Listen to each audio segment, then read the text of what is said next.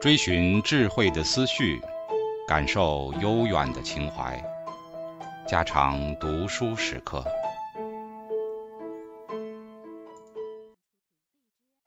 警告：慎入，非专业朗读，听后可能出现且不仅限于挺尸等严重不适，另切勿洗耳，以免污染水源。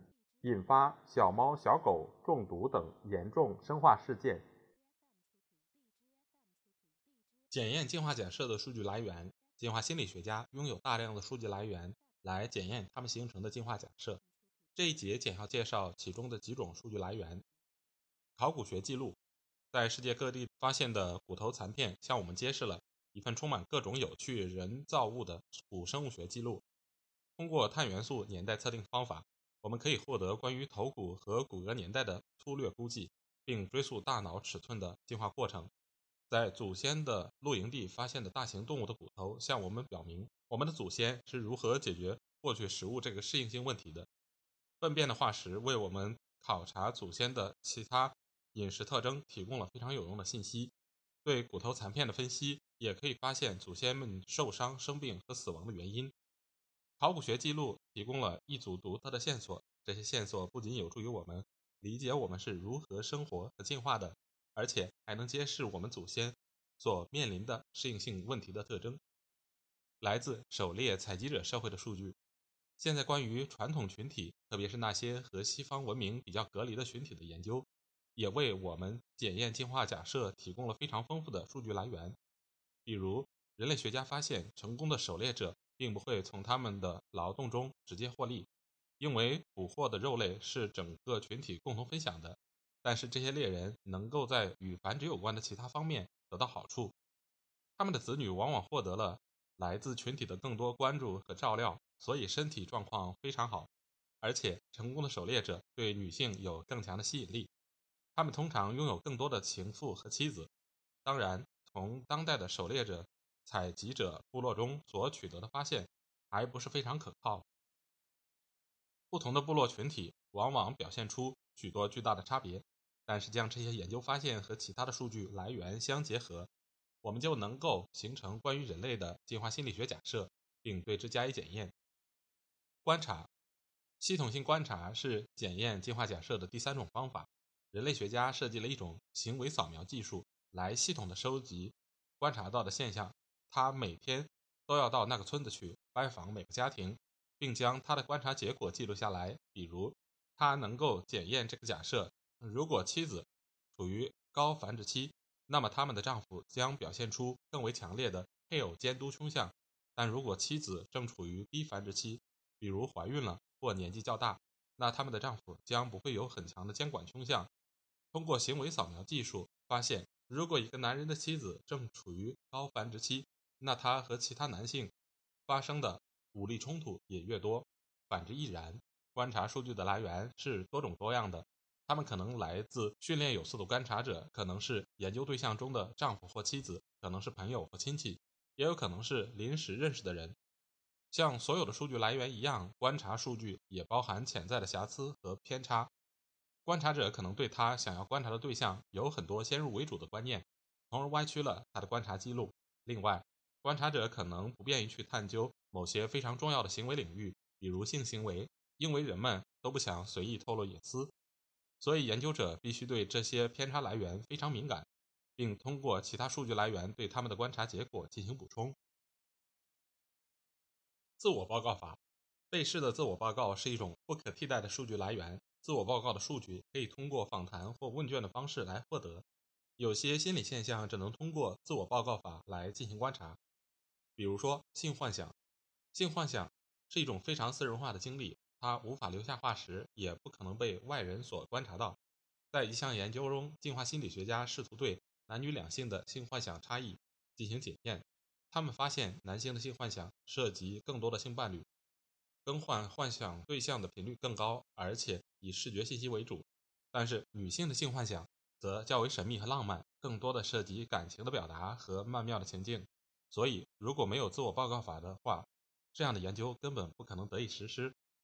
在检验关于择偶偏好、夫妻之间的家庭暴力、欺骗策略、提升社会地位等级的策略合作和帮助模式等领域的进化心理学假设时，自我报告法常常大显身手。和其他的数据来源一样，自我报告的数据也存在一定的偏差和局限。人们通常不愿意泄露某些私人化的行为或想法，比如婚外情或不寻常的性幻想，因为他们担心会受到批评和指责。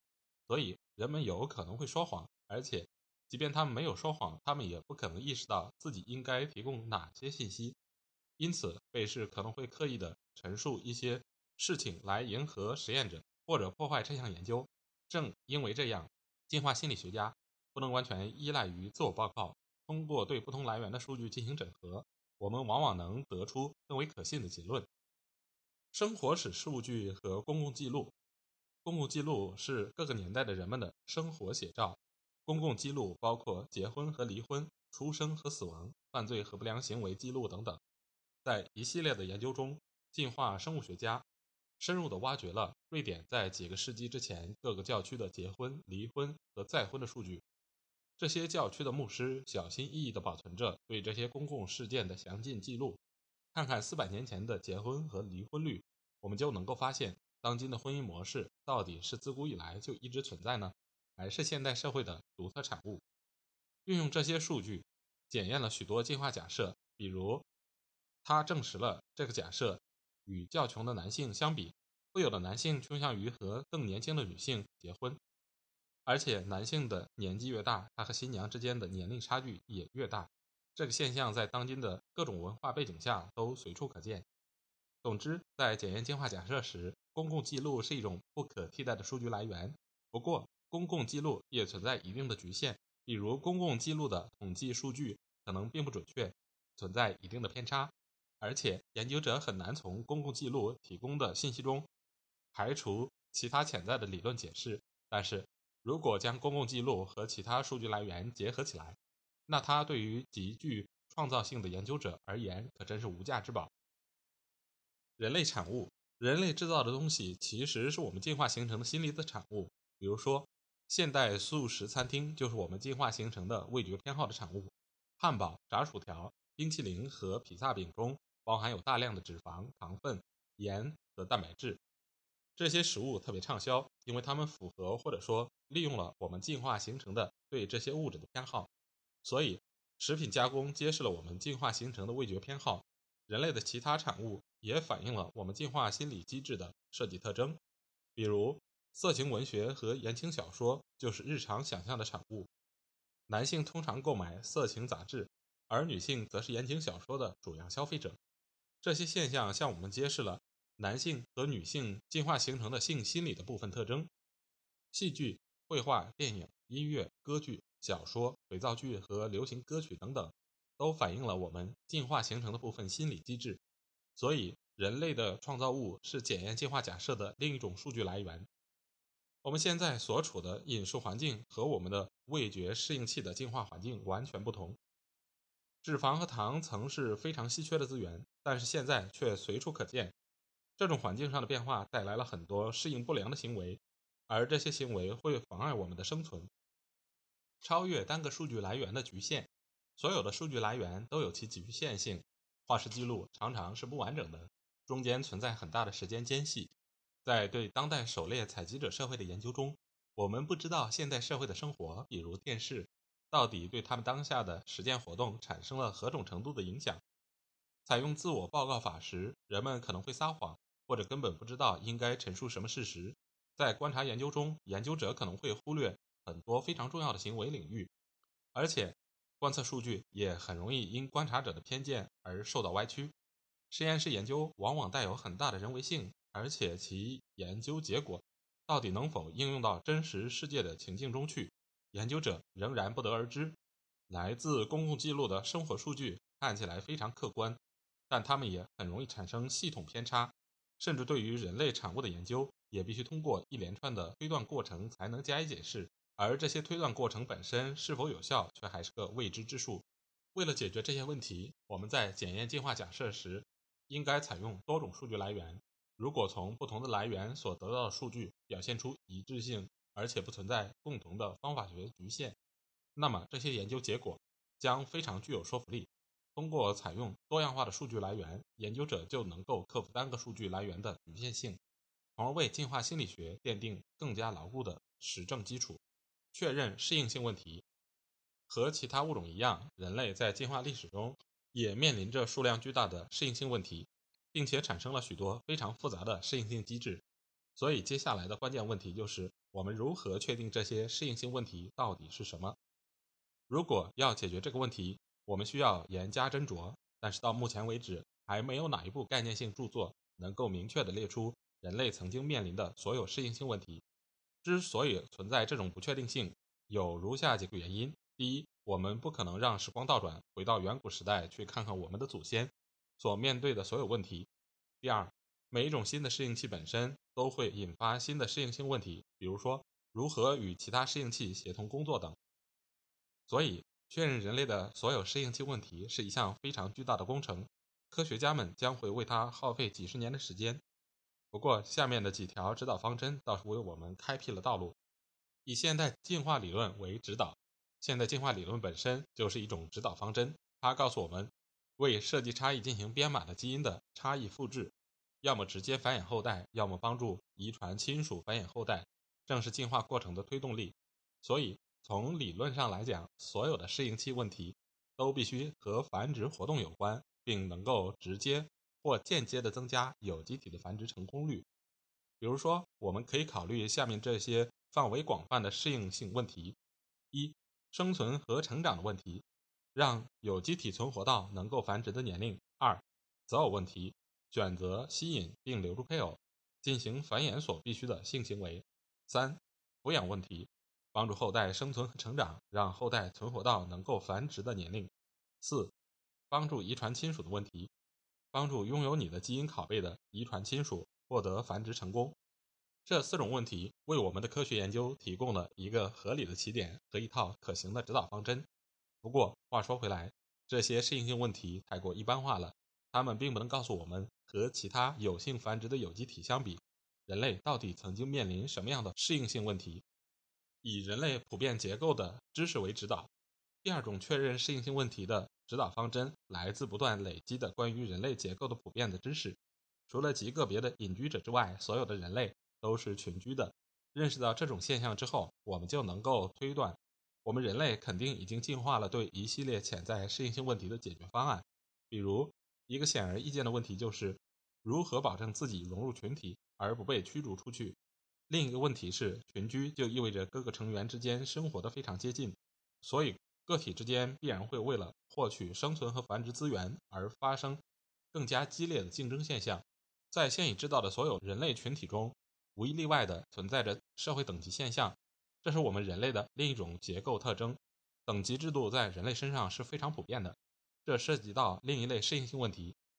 这些适应性问题包括超过他人，因为地位高的人能得到更多的资源，防止地位下滑，防止其他人觊觎你的位子。地位更高的人会因为你的地位提升而受到威胁，从而给你带来麻烦等。总之，识别人类在社会交往中的普遍特征。比如群体生活和社会等级，为我们确认人类的适应性问题提供了一种指导。以传统社会为指导，第三种指导来自于传统社会，比如狩猎采集者社会。显然，与现代社会相比，这些传统社会和我们祖先的进化环境更为相似。比如，大量证据表明，人类百分之九十九的进化历史都处于狩猎采集者社会形态，而农业社会的出现。仅仅只是一万年前的事情。另外，大型猎物是人类狩猎最常见的目标，所以对狩猎采集者社会进行考察，能为我们探讨祖先所面临的各种适应性问题提供大量的线索。毫无疑问，在枪和其他武器出现之前，独自捕杀大型的猎物是完全不可能的。在狩猎采集者社会当中，大型狩猎活动无一例外的需要群体的通力协作。而为了成功的进行合作，猎人们必须解决大量的适应性问题，比如如何分配工作、如何协调群体的力量等等。这两种问题都需要进行清晰的交流才能实现。以古考古学和古人类学为指导。第四种指导来自于出土的石器和骨头，比如对人类祖先的牙齿的分析，揭示了祖先饮食习惯的重要特征。对骨骼折断的分析，能够揭示我们祖先的死因，而且骨头还能提供很多线索，告诉我们远古人类曾经受到何种疾病的困扰，从而向我们揭示了祖先所面临的另一种适应性问题。以我们现在的心理机制为指导。第五种信息也是非常有用的信息，来自现代人类所拥有的心理机制的特征，比如各种文化背景下的大多数人都害怕蛇、怕蜘蛛、怕高、怕黑、怕陌生人，但并不害怕汽车和电源插座。这些现象向我们提供了关于祖先生存问题的大量信息。它告诉我们，我们已经进化了对远古危险物的害怕倾向，但对现代危险物。却不会如此。另外，性嫉妒的普遍性也表明，远古时代的男性和女性不一定对其配偶非常忠诚。如果每个人都非常忠诚的话，那么男性根本就不需要拥有这样一种如此强烈的心理机制——性嫉妒。众所周知，性嫉妒常常是婚内虐待和婚内谋杀的主要诱因。总之，我们现在的心理机制为我们探究祖先所面对的适应性问题提供了一扇窗口。以任务分析为指导，一种确认适应性问题的更加形式化的方法就是任务分析。任务分析通常从对人类结构的观察，比如人类群居生活且拥有地位等级，或一种已知的现象，比如人们乐于帮助遗传亲属入手。任务分析所要解决的问题就是，当这种结构或现象出现时，有机体必须解决什么样的认知任务和行为任务。我们来看看这个现象：人们倾向于帮助遗传亲属。而不是那些没有遗传关系的人。如果你是个大学生，你的父母会以各种方式来资助你，比如学费、住处、伙食费、衣服和交通工具等等。他们不大可能去资助你们邻居家的孩子，即使他们再喜欢那个孩子，也不会如此。人们通常乐于帮助那些携带着他们基因拷贝的遗传亲属。父母的资助只是这种广泛趋势的一种特例而已。另外，人们更乐于帮助遗传关系更加接近的亲属，而不是更远的亲属。这种现象在性命攸关的情境中尤为突出。任务分析就是去分析一种现象，然后确认当这种现象出现时，有机体必须解决哪些认知任务，而且它只能采用远古环境中所能得到的信息。比如，人们需要一种方式来确认哪些人身上携带着他们的基因拷贝。即亲属识别的问题，但是他们只能采用当时所能得到的信息来解决这个问题，比如说外貌特征等等。另外，人们还需要解决这个问题：评估各个亲属的遗传相关度的大小，即亲属的亲疏问题。大多数情况下，人们不会有意识的来考虑这些事情，它们常常是自动的发生的。总之，任务分析能让我们在观察到某种现象时，去考察该现象发生后。有机体必须解决的适应性问题。适应性问题的组织这本书是围绕着人类的适应性问题以及人类已经进化的解决这些问题的心理机制而组织起来的。我们从生存问题开始入手，因为没有生存就不可能有繁衍。然后我们直接转入对择偶问题的探讨，其主要包括选择、吸引和留住一个中意配偶所涉及到的问题。接着。我们考察了择偶的产物孩子，如果没有父母的帮助，人类孩子根本不可能存活下来，并且发育成长。所以这个章节主要探讨了父母对子女的投资方式。上面这些活动都发生在同一个大型的亲属群体中，群体成员都是享有共同 DNA 片段的遗传亲属。然后本书开始探讨我们生活中更大的社会领域、合作、攻击性、两性之间的冲突以及社会地位等。主题构成了这个部分的主要内容。本书的最后一章将镜头拉回到一个更加宽广的世界。在这一章中，我们试图运用进化的视角来对心理学的主要分支进行重新建构。我们考察的主题有推理、认知心理学、支配、人格心理学、精神病理学、临床心理学和社会关系、社会心理学等等。